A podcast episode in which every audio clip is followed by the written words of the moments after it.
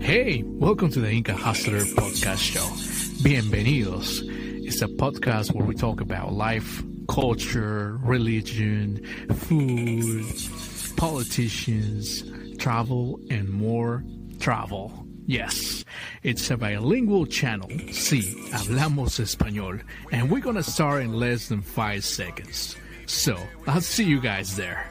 See you, amigos. Hola amigos, espero que estén teniendo una semana productiva y si no la están teniendo, recuerden que todo lo malo no dura tanto tiempo. Así con trabajo, perseverancia y con esas ganas, todo se puede en la vida amigos. Bueno amigos, el día de hoy les tengo una invitada especial. Su nombre es Daniela Zavala, es una periodista de renombre, galardonada por diversos premios Emmy, ha trabajado para CNN, ha trabajado para Univision, ha trabajado por diversos medios y ha estado en lugares inhóspitos como Yemen, Pakistán, Madagascar, esos lugares. Y ella está aquí en mi programa para compartirnos un poquito de sus viajes. Bueno, también le quería recordar amigos que estamos en Spotify como Inca Hustler Podcast, donde también vamos a tocar diversos temas. Bueno amigos, a quedar la bienvenida a Daniela. Bienvenida Daniela al programa. Bienvenida Daniela. Hola Daniela, ¿cómo estás? Muy bien, Nick. Un placer estar contigo hoy. No, más bien muchas gracias y muchas gracias por, tu paciencia, porque yo sé que estaba esperando y discúlpame también. Eh, Daniela, quería empezar. Eh, yo sé que has trabajado en CNN, has, viajas por el mundo, ¿no? Pero quisiera saber, antes de tocar esos temas. Quisiera saber tu niñez, cómo ha sido tu niñez, dónde te criaste. ¿Puedes contarnos un poquito de tu ciudad, dónde creciste? Sí, yo nací en Caracas, eh, en Venezuela, pero la realidad es que yo me crié en un pueblito petrolero en el estado de Anzuategui llamado Anaco. Mi papá era ingeniero petrolero, entonces la realidad es que yo me crié en un lugar muy pequeño, eh, donde todo el mundo se conocía. Eh, a veces muchas personas piensan cuando ven mi vida adulta eh, que he viajado tanto y que he explorado tanto, que quizás yo vengo de una familia de, eh, de gente muy viajera y la realidad es que no es así. Yo me convertí en una ah, exploradora por casualidad. Mm, por casualidad entonces fue, no fue algo que, que te no ibas a ir en eso, que, que vas a escoger la carrera de los viajes. No, no, siempre tuve, mira, cuando era, muy, cuando era chiquita siempre tuve mucha, mucha curiosidad. Eh, yo pensaba que era que, me, iba a estudiar arqueología o antropología o algo así. Me encantaba todo lo que era la historia eh, y me, me encantaban las películas de Indiana Jones y todas estas cosas, ¿no? Pero era una niña. Este, y, pero nunca me imaginé, siempre decía, ay, me encantaría ir a las pirámides de Egipto, ¿no? Pero imagínate, una, una, niña de un pueblo pequeño de Venezuela soñando en algún día ir a las pirámides de Egipto, o sea, era algo como imposible. Eh, cuando fui, cuando tenía 14, 15 años, terminé mi, mi bachillerato y eh, esos momentos en la vida en que tú dices, pero ¿por qué pasan las cosas? Y yo soy una fiel creyente de que cuando las cosas no funcionan como tú quieres y a veces tienes esos sentimientos de por qué, a, veces la vida te, te hace entender más adelante que fue lo mejor que te pudo haber pasado. Y a los 15 años, 16 años, cuando me di cuenta que no entré a la escuela de periodismo en la primera aplicación, me pusieron una lista de espera de un año eh, ese año mis padres me mandaron a Estados Unidos por primera vez a estudiar inglés en Boston y ahí fue el primer momento en el que yo tuve una exposición hacia gente de diferentes culturas. Tenía amigos que eran de Indonesia, amigos que eran de, diferentes lugares de Latinoamérica. Eh, tenía amigos del Medio Oriente y eso me dio, me despertó una curiosidad, ¿no? Eh, ah, tenía muchos amigos también de Estados Unidos, de, pero de diferentes lugares, muchos de Nueva York, que luego comencé a visitar. Y ahí fue como esa semillita, pero nuevamente regresé a Venezuela a estudiar, eh, a estudiar eh, mi, ya mi carrera de periodista. Y en, ese, en esos años de ya de la universidad y plan, estaba planeando un viaje con unas amigas para irnos de mochileras a Europa. Esto es en el 1997 dos semanas o unas semanas antes de irnos, mis amigas me cancelan. Entonces, imagínate, quedo yo, hago el viaje o cancelo. Y yo tenía todo un año preparándome y es algo que todavía hago hasta el sol de hoy. Antes de viajar, yo me preparo mucho para viajar, para, antes de, para aprender del lugar, antes de viajar, de manera de poder, realmente apreciar y, y, tomar esta, ese viaje como una forma de educación. Pero bueno, yo me venía preparando durante mucho tiempo para ese viaje a Europa y yo le dije a mis papás, yo soy una buena estudiante, yo soy una, una, persona responsable, yo me voy a Europa. Y mis papás no me pudieron decir que no, pero estamos hablando que es el 97, y que entonces en aquel momento no había internet de la manera que hay ahorita, ni podías hacer reservas de O sea, el librito, ¿no? El librito de la buena de Dios, ¿no? Este, y estuve, yo me acuerdo, y eso está en mi blog, ¿no? Hay un post que dice, fue el, yo escribía diarios escritos, ¿no? Y eh, yo transcribí todo ese primer diario, si tú lo lees, es, bueno, si me muero, me muero, pero por lo menos vi Europa, ¿no? y ese viaje cambió mi vida para siempre. Fue otro momento en el que una circunstancia que era negativa, como es posible, que me devastó, que mis amigas me, me, me, me embarcaron, como dicen en mi país, y este, eh, realmente fue lo mejor que me pudo haber pasado en la vida porque cambió mi perspectiva del mundo, mi perspectiva de mí misma, eh, eh, con un viaje, dos meses viajando sola por Europa, de, Europa Occidental, ¿no?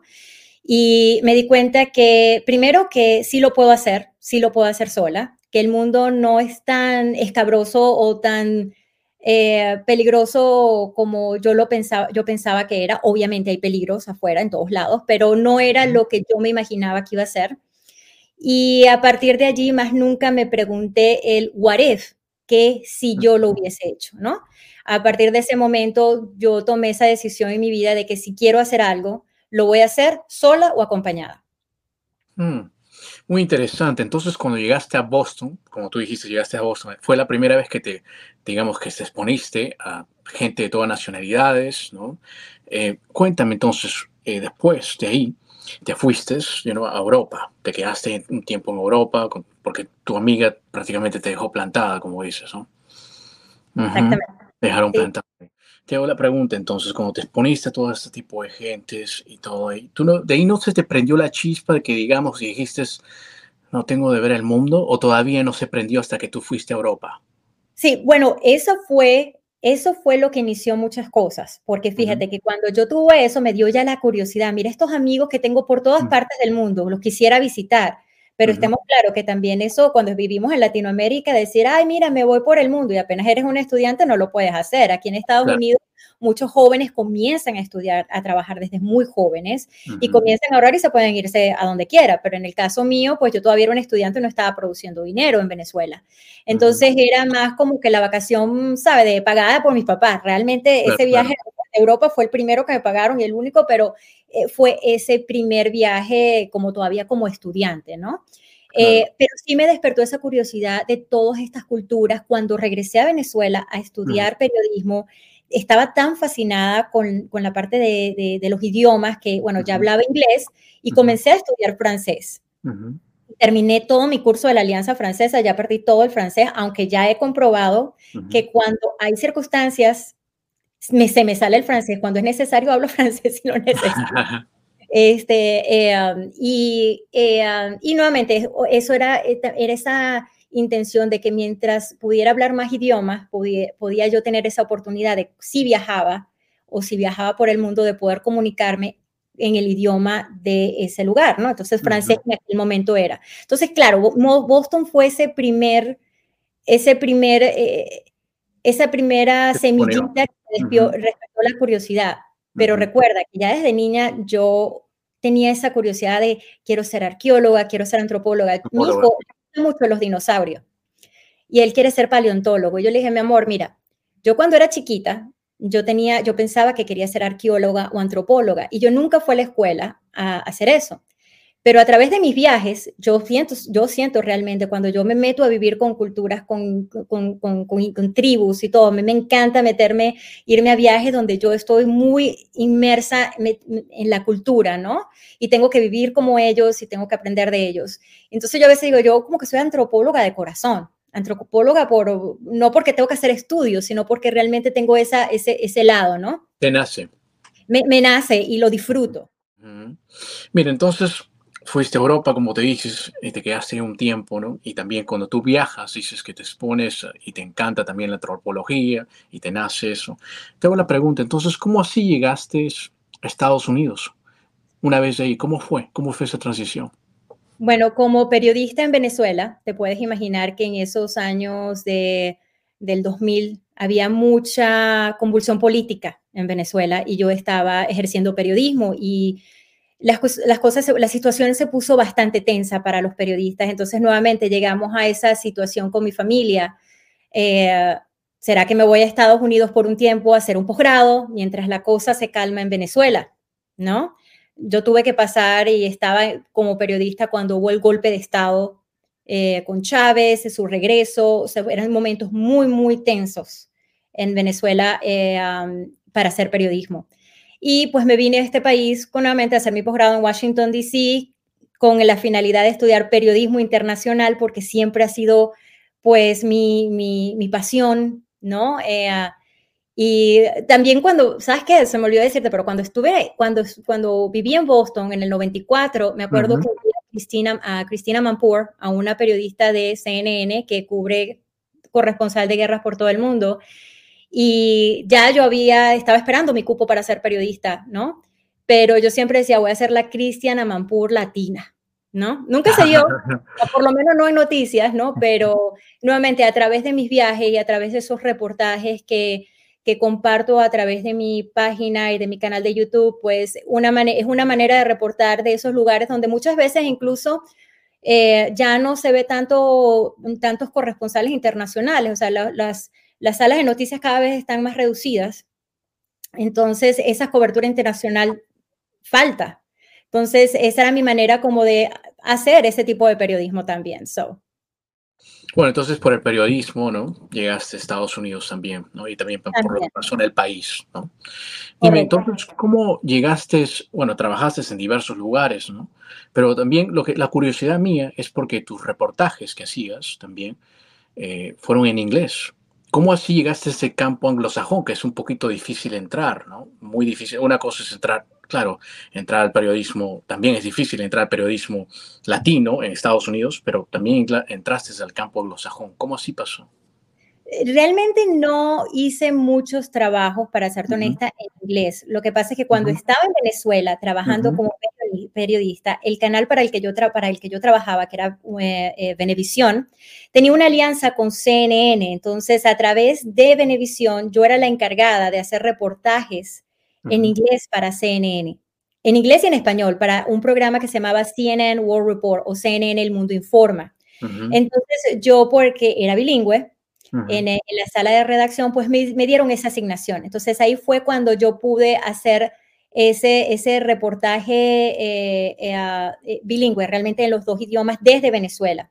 Desde aquí, desde Estados Unidos, nunca tuve la oportunidad de reportar en inglés. Ya las cosas están cambiando, han cambiado mucho en estos 20 años, ¿no? Ya ahora si uno tiene acento, ya no es tan ya no es tan ah, crítico como cuando, cuando era en, los a principio de los 2000, cuando yo llegué a este país, al principio de los 2000, yo tenía, yo venía ya con varias, una experiencia periodística fuerte de Venezuela, pero la realidad es que no te iban a poner a una persona eh, a reportar para el mercado anglosajón con tremendo acento como todavía tengo yo, ¿no? Este, pero muchas cosas han cambiado, obviamente, este, eh, se han abierto muchas puertas para los hispanos aquí en Estados Unidos eh, sobre todo en la última década. Entonces eso ha cambiado, ¿no? Yo no, yo en los últimos ocho años, yo ahorita estoy trabajando en comunicaciones, pero antes eh, trabajé durante ocho años eh, como periodista aquí en Arizona y era en español, era para una cadena en español. Este, pero sí, muchos de mis reportajes de Diary of a Backpacker, todos están en los dos idiomas. Y en la, por cuestiones de tiempo, la mayoría de las veces siempre le doy prioridad en inglés, solamente para poder tener más, para que ese, ese mensaje le llegue a más personas alrededor del mundo. ¿no? O sea, trato siempre de hacerlo también en español, pero siempre hago lo, lo hago primero en inglés, con mi tremendo acento. No, sí, como te digo, yo te vi en una de esas entrevistas que tú entrevistabas a, creo, artistas de Hollywood y los, en inglés. O eso era, esas entrevistas las hice yo para, cuando trabajaba para Warner Channel, yo era este, eh, gerente de comunicaciones para Warner Channel Latinoamérica y en oportunidades me mandaban para, eh, eh, para Los Ángeles a hacer los press junkets de las películas, ¿no? Entonces, ah, tuve la oportunidad de entrevistar a diferentes artistas en Hollywood en inglés. Sí, sí, sí, eso también puede ver, ¿no? Bueno, cuéntame, entonces, trabajaste un buen tiempo en, en CNN, en muchos lugares también este, eh, eh, periodísticamente, has entrevistado a muchas personas, ¿no? Pero ¿cómo así, desde que tenías, digamos, ¿no? la mayoría sueña con un trabajo de esa forma, ¿no? Sueña con ese trabajo, tener trabajar para CNN, una cadena internacional muy reconocida a nivel mundial. Pero ¿cómo así te dedicaste ahora simplemente 100% casi a los viajes? ¿Cómo así pasó? Bueno, no, yo no estoy de completamente dedicada a los viajes. Yo siempre he mantenido mi trabajo como a tiempo completo de periodista o trabajando en comunicaciones. Ahorita soy directora de comunicaciones para una organización sin fines de lucro. So, siempre he mantenido mi trabajo eh, a tiempo completo y mantengo paralelamente mis viajes y siempre le he dedicado mucho tiempo a Diaries of a Backpacker, que es mi website de viajes, porque, eh, y toma mucho tiempo. Inca, porque yo hago todo. Yo soy la camarógrafa, la que edita, la que escribe, la que hace, planea los viajes. Yo no tengo a un equipo de filmación detrás mío, nada. Pero sí, yo siempre he dicho, yo no lo hago por fama, yo no lo hago por dinero, eh, yo lo hago porque realmente eh, creo firmemente en que cuando yo me vaya de este mundo, quiero asegurarme que deje algo que pueda hacer la diferencia en la vida de otras personas. Entonces, si en algún momento alguna persona, ya sea una o un millón, si al leer mi historia en Diaries, si al ver mi reportaje en Diaries, se siente inspirado o inspirada a tomar esa, esa oportunidad de hacer su sueño realidad, lo que sea, si quiero viajar, o sea, si quiero hacer algo que no me atreví nunca a hacer solo o sola, si yo puedo inspirar a una persona o a un millón a hacer eso, ese tiempo que yo le estoy dedicando a ese proyecto personal mío, que es Diaries, vale la pena. Si yo puedo, eh, yo, yo estoy convencida que muchas de las guerras que tenemos, mucho de los, de todo lo que tenemos es por falta de entendimiento y, estereotipos. Eh, creo que hay mucho odio que es que no tiene fundamento. Entonces, a través de estos reportajes, de ir a lugares donde mucha gente no se atreve a ir, trato de contar las historias de las personas que viven en el país para que haya una diferencia entre lo que es el gobierno y lo que es la gente, que muchas veces, pues la gente dice, ah, no, es que este es el, todos son así. Ah, bueno, porque una persona hizo, atacó, entonces todos son así.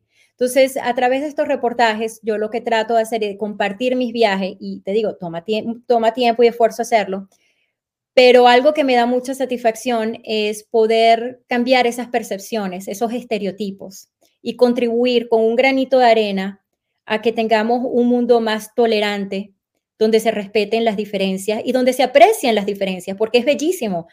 Yo, yo te puedo decir con toda propiedad que creo que una de las de las cosas más hermosas de viajar es encontrarte en un lugar donde no nadie sabe ni quién eres, ni dónde trabajas, si eres famoso o no eres famoso, si tienes dinero o no tienes dinero, nada, no saben nada de ti.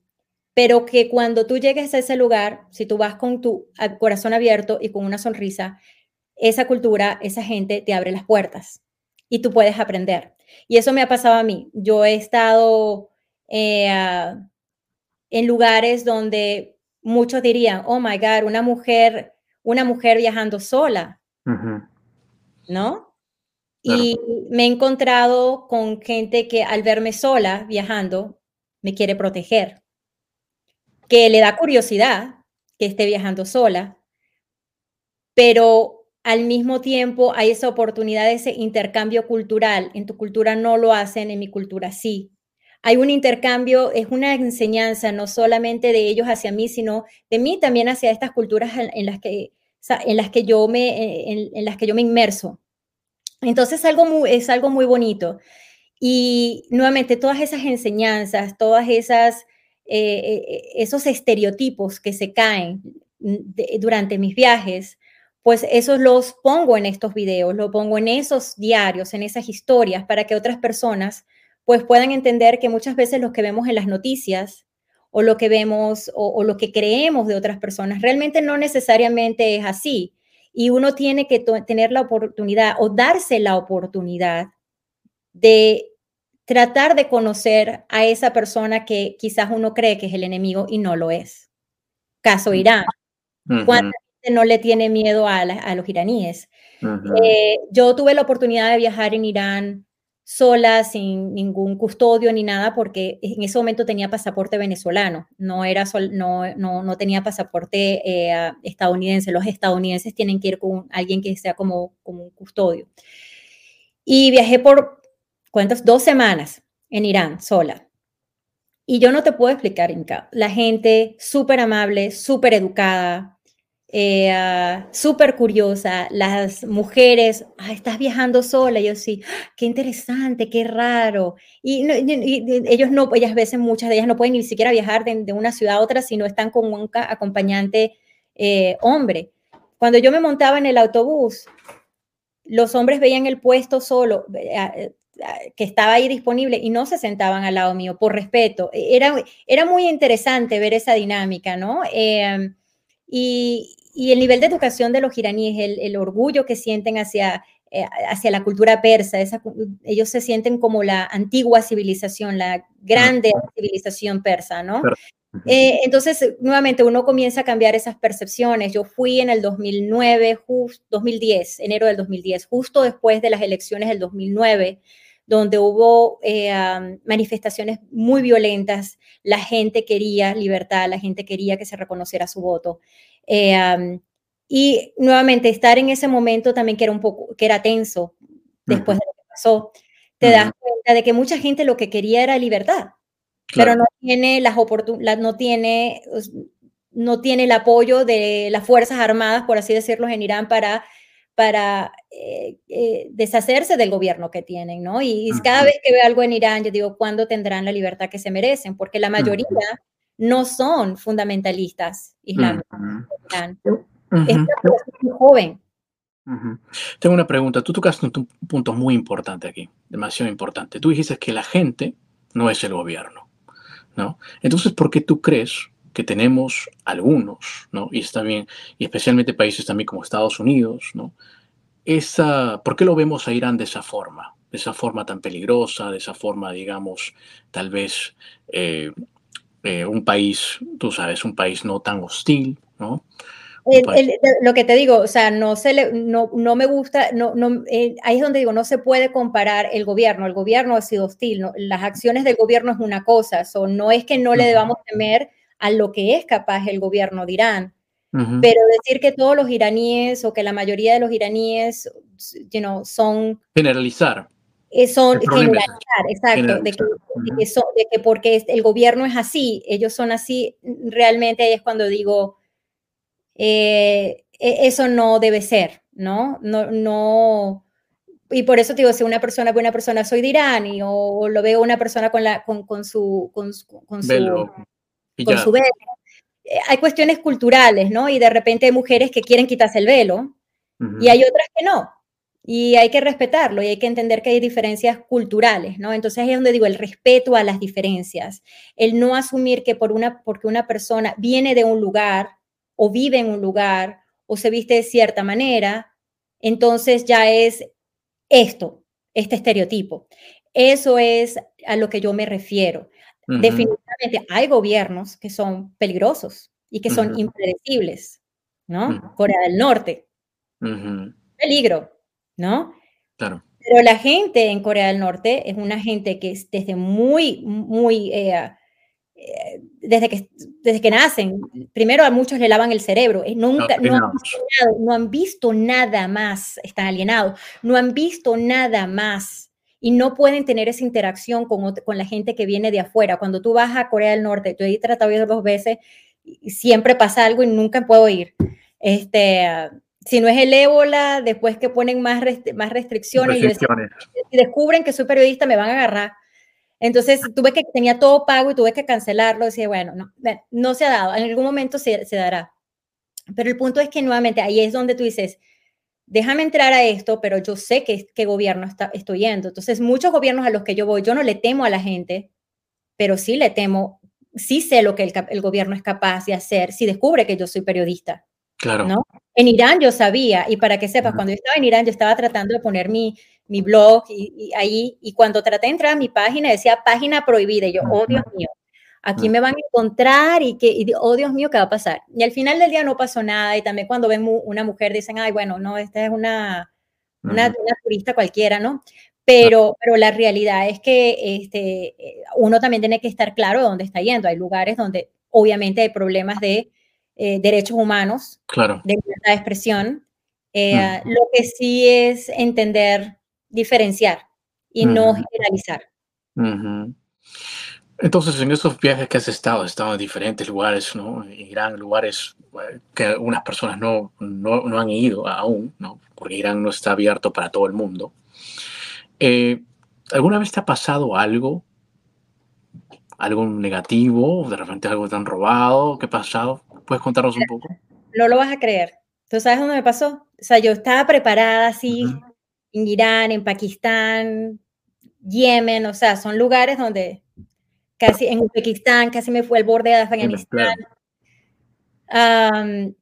¿Sabes dónde yo sentí que mi vida estuvo en peligro? Aunque usted no lo crea, en Latinoamérica, en la selva, en Ecuador, en el Amazonas. Claro, el Amazonas. En el lugar donde yo hablo el idioma, en, un lugar que es familiar, porque obviamente soy de Sudamérica y yo me siento, obviamente, que somos todos hermanos, aunque tenemos diferentes acentos y diferentes ah, eh, ah, eh, nacionalidades. Estuve en, ah, en, la selva en Ecuador, en el Amazonas, y bellísima experiencia. Y en, el, en la curiosidad de contar historias, ¿no? Quería entender un poco más del chamanismo. Eh, y para que sepas, yo ni siquiera en mi vida he fumado marihuana. Nada. Eh, ah, vegetariana, maratonista, tienes ya como que la, la idea, ¿no? Claro, claro. Pero bueno, en ese momento conocí a un chamán eh, junto con otras extranjeras y entonces él, ya, él nos hablaba del chamanismo y toda la cosa y bueno, yo escribía y le tomaba fotografía y todo. Y es, después cuando regresamos al campamento, dos, dos muchachas me hablaron de, de la experiencia que habían tenido con el ayahuasca. Y sonaba interesante, eh, pero nuevamente, si, en mi vida he probado nada, imagínate, o sea, meterme yo a ayahuasca. Pero bueno, en eso tengo otro amigo que meses antes él se iba al Perú a hacer ayahuasca todos los años. Era su ritual todos los años.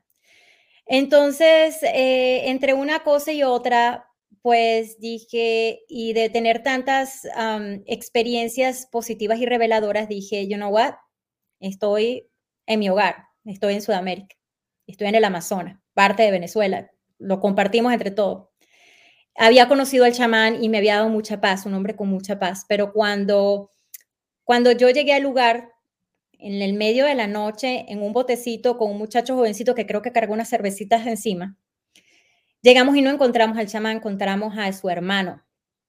Y su hermano comenzó a hacer comentarios inapropiados con connotación sexual. Y en ese momento, Inca, tuve que yo decir, ok, no puedo correr, no me puedo ir de aquí porque el muchacho está rascado ya en cómo nos vamos a ir, Y tuve que pretender que tenía control de la situación y manejar la conversación de tal manera que, que no demostrarle miedo al, al, al hermano del chamán, mientras el muchacho buscaba al chamán para hacer la ceremonia. Y y al final traté de manejar la situación. Eh, los comentarios eran sutiles, no era, no era de que lo voy a hacer, sino sutiles de lo que había aquí en la selva hay un bicho que si te pica, entonces hay que hacerle el favor a la persona. Y yo, Dios mío, espero que yo estoy me entendiendo lo que me está diciendo ese señor. Yo, ¿qué favor? Qué, eh, qué, qué, favor? Y me dice, hay que hacerle el amor. Y yo, mira, si a mí me pica, déjame morir. Y la próxima vez me voy con mi novio. Pero a mí me dejas morir. Entonces, como que trataba de darle ese tono así, ¿no? Llega el chamán y yo, ay Dios mío santo, a hacer ayahuasca. Y por, de verdad que ahí fue cuando me di cuenta de lo fuerte que soy. Porque hice la, hicimos la ceremonia y el chamán me pone en la hamaca prende la velita y me, dije, me dijo, hija, este, yo me voy a ir con mi familia al pueblo, pero afuera se queda mi hermano si necesita algo. Hijo, ¿cómo le digo al chamán? Y yo, ok. Y yo, eh, durante, para prepararme durante mis viajes, no para este, para, para que sepas, para los otros viajes donde yo sí pensé que yo iba a estar en peligro, yo había tomado clases de Krav Maga para de, que defensa propia. Y pues en Krav Maga te enseñan técnicas donde si tienes que matar a alguien, lo matas. O sea, si tu vida está en peligro, pues lo puedes hacer. Y yo lo que decía, mantén la mano derecha fuerte. Y era lo único que yo podía mover. Yo no podía mover mi cuerpo. Y comencé, en el momento que comencé a ver como luces, yo decía, Pachamama, no me dejes ir. No me dejes ir, no me puedo ir. Tengo que estar aquí y tengo que defenderme. No dejes que ese hombre entre aquí. Y yo no sé si era la ayahuasca o era espiritual. No me preguntes qué era, pero realmente no tuve visiones. Lo que yo sí, yo sí podía escuchar mucho más uh, fuerte la selva. Y en un momento yo comencé a, sentir como pasos alrededor de mi hamaca. No había abierto la puerta. Y no me preguntes qué, se me paran los pelos. No me preguntes qué era, qué fue, pero yo sabía que estaba protegida. Cuando llegó el amanecer, yo me tiré al piso, Inca, y comencé a llorar y a llorar y a llorar. Y era, de verdad, era ese sentimiento de supervivencia. Lo que eso de que lo que no te mata te hace más fuerte, este es uno de estos ejemplos. Y fue una gran enseñanza porque mm. Fíjate que en ninguno de mis viajes, una de las cosas, yo soy muy precavida cuando viajo sola. Yo no me voy a bares en la noche, no hago drogas, no tomo, no me voy con tipos, nada. O sea, yo soy súper precavida porque sé que la única persona que me puede cuidar soy yo. Lo que nunca me imaginé es que en una ceremonia espiritual con alguien que yo sentía confianza, que era conocido, yo podía estar en peligro por una persona que ni siquiera estaba relacionada con el chamán. O sea, era su hermano, pero ni siquiera tuvo que haber estado allí, pues. Pero fue la única, es el único momento en el que yo te puedo decir que yo sentí que estuve en peligro. Y hay otro, en ese momento, estuve en la montaña en Kilimanjaro, que también me dio un principio de edema pulmonar. Entonces sí estuve en peligro, pero no fue una amenaza directa, fue una consecuencia de, de salud.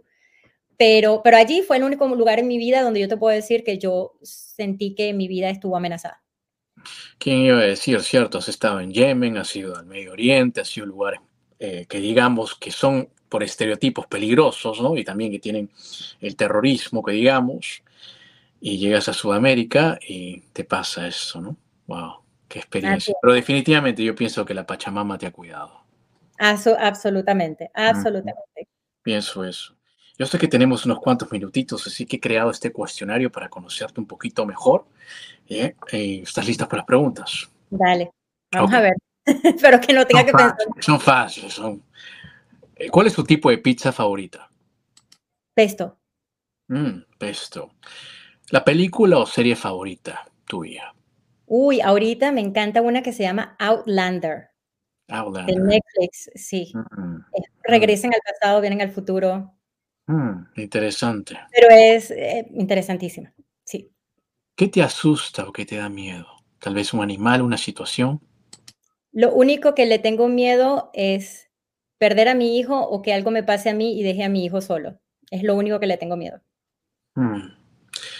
Cuando viajas, ¿te gusta estar en la ventana o en el pasillo? ¿O depende? Ventana. Mm. La mejor manera de viajar para ti. Tren, auto, avión, barco. Tren. Tren. ¿Tu olor favorito? Café. Qué rico. La aplicación más usada tuya en tu teléfono que tú piensas. La aplicación, uh, posiblemente el WhatsApp. Mm, el WhatsApp. ¿Te gustan los libros de papel o los audiolibros? ¿Cuál prefieres tú? Bueno, antes de tener a mi hijo, papel. Y los libros viejos, el olor de un, libro viejo me encanta. Los audiolibros son una necesidad que tuve como, como, ser mamá. A veces no tengo tiempo, entonces lo que hago es que cuando voy en camino escucho los audiolibros. Daniel, ¿alguna vez pensaste en cambiar tu nombre o siempre te gustó? Mi nombre completo, agárrate, es María Daniela de la Santísima Trinidad. So, de adulta, desde ahora lo agarré solamente con Daniela, porque incluso cuando llegué a este país en el 2000 decía María Daniela y me llamaban Mariela, María Elena, y yo dije, y en mi país muchas somos María, mi hermana es María Eugenia, tengo muchas amigas que son María Elena, entonces dije, ¿sabes qué? Me voy a quedar con el que va a ser como más diferente y me quedé con Daniela. ¿Qué número estoy pensando? Siete. sí, está bien, pensé en el siete. Tiene buen ah, wow. Yo digo siete porque me encanta el número siete. ¿Qué piensas que hay después de esta vida? Bueno, quiero creer que hay algo más y pienso que hay algo más. ¿Qué es eso, ese más? No lo sé. Pero como no lo sé, creo que lo mejor es tener una vida bien vivida y no esperar a la próxima vida o qué hay después de, la, de esta vida. Hay que vivir la que tenemos. Mm, interesante. Descríbeme tu vida en unas cuantas líneas. ¿Cómo la describirías? Aventura, amor, y darlo todo. Qué bonitas palabras, de verdad. Qué Creo que te escriben bien. Decir esa aventura. Eh, ya para cerrar esto, eh, me gustaría conversar contigo mucho más tiempo, pero yo sé que corremos del tiempo. ¿Qué, ¿Qué, crees que has aprendido por tus viajes, de todos los viajes? Y si no hubieses viajado, ¿cómo crees que estuvieras? Sería una persona muy diferente si no hubiese viajado porque cada viaje me ha cambiado de alguna manera u otra o me ha marcado. Como te digo, para mí viajar no es una vacación, para mí viajar es una experiencia transformadora. Entonces, no sería la misma eh, si no hubiese tenido todos estos viajes. Y no voy a ser la misma en 10 años y no voy a ser la misma cuando me muera, porque mis viajes van a seguir viajando y yo voy a seguir transformándome y evolucionando a través de esas experiencias aprendiendo de otras personas y también aprendiendo de mí misma, porque en cada viaje uno aprende algo diferente de uno que no sabía. Entonces a veces uno dice, ay, sí voy a viajar para aprender, pero la realidad es que uno aprende también de uno mismo con estas diferentes experiencias. ¿Y qué he aprendido? Tantas cosas, pero tantas cosas, Inca. Eh, quizás lo más importante es, tener esa seguridad en mí misma. Eso es la mayor, eh, eh, lo mejor, lo, que más me ha dado. No tener miedo a ir por mis sueños. Qué bonita respuesta. Qué bonita respuesta, de verdad. Me ha encantado conversar contigo, me encantaría conversar mucho más, eh, pero de verdad ha sido un gusto tenerte en mi programa. Un gusto estar contigo. Gracias por, por invitarme. No, gracias a ti. Muchas gracias. Amigos, si les gustó esta entrevista, no se olviden de compartirla y nos vemos en la próxima. Inca Hustler is out.